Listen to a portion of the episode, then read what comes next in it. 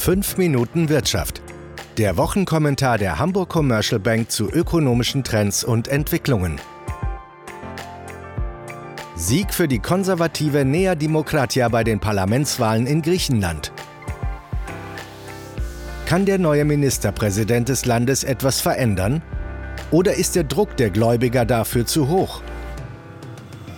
Herzlich willkommen zu einer neuen Ausgabe von 5 Minuten Wirtschaft – Heute mit Sintje Bojen.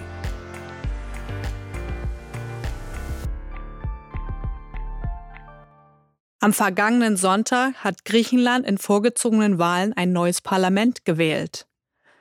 Als Sieger aus den Wahlen ist Kyriakos Mitsotakis von der konservativen Nea Demokratia hervorgegangen. Dabei hat seine Partei eine absolute Mehrheit erzielt, auch wenn man fairerweise sagen muss, dass diese Mehrheit auf einer griechischen Sonderregel beruht.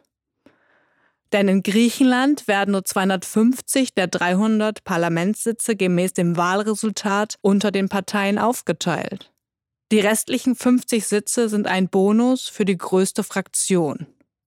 Ohne diesen Bonus hätte die Nea Demokratia die absolute Mehrheit der Sitze verfehlt und eine Koalition eingehen müssen. Nun aber gibt es keine langwierigen Verhandlungen, sondern der neu vereidigte Ministerpräsident Mitsotakis kann praktisch ab sofort mit dem Regieren beginnen.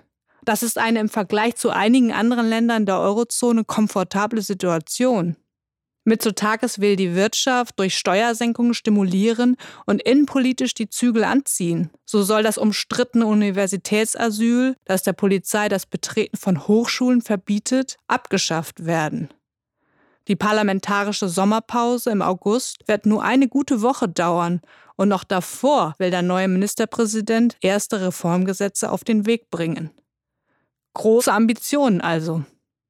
Doch was kann Mitsotakis tatsächlich bewegen? Wir erinnern uns. Die griechische Schuldenkrise liegt noch nicht lange zurück. Griechenland war das erste hochverschuldete Land, für das die europäischen Partner 2010 ein Rettungspaket schnürten.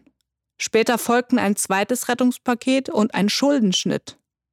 2015 wurde ein drittes Rettungspaket notwendig.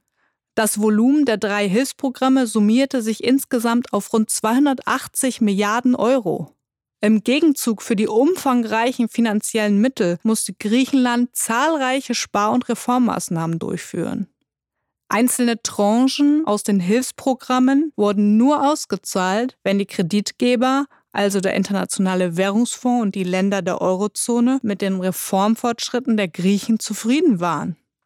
Bei der Rückzahlung der Hilfsmittel, das betrifft sowohl die Laufzeit der Kredite als auch die Zinsen, kamen die Kreditgeber der Regierung in Athen in Nachverhandlungen bereits stark entgegen. Die Tilgung der Kredite wurde weit in die Zukunft verschoben. Die Tilgung der Kredite von den Euro-Ländern aus dem ersten Rettungspaket beginnt beispielsweise erst 2020. Nichtsdestotrotz rückten die Zahlungsverpflichtungen allmählich näher.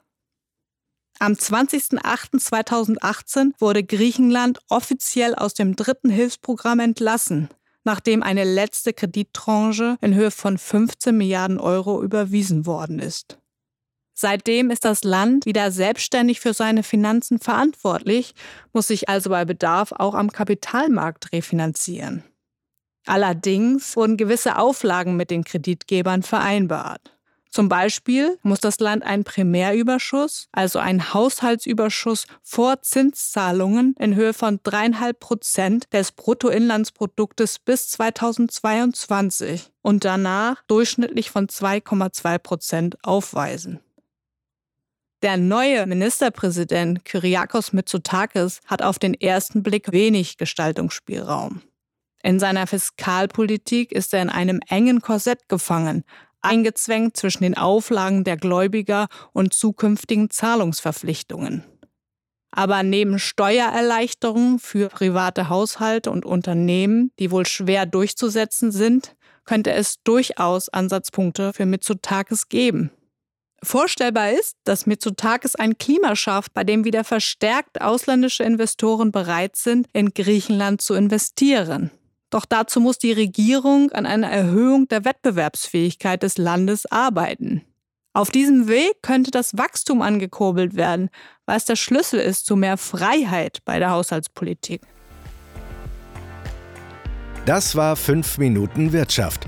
Der Wochenkommentar der Hamburg Commercial Bank mit Sintje Boje.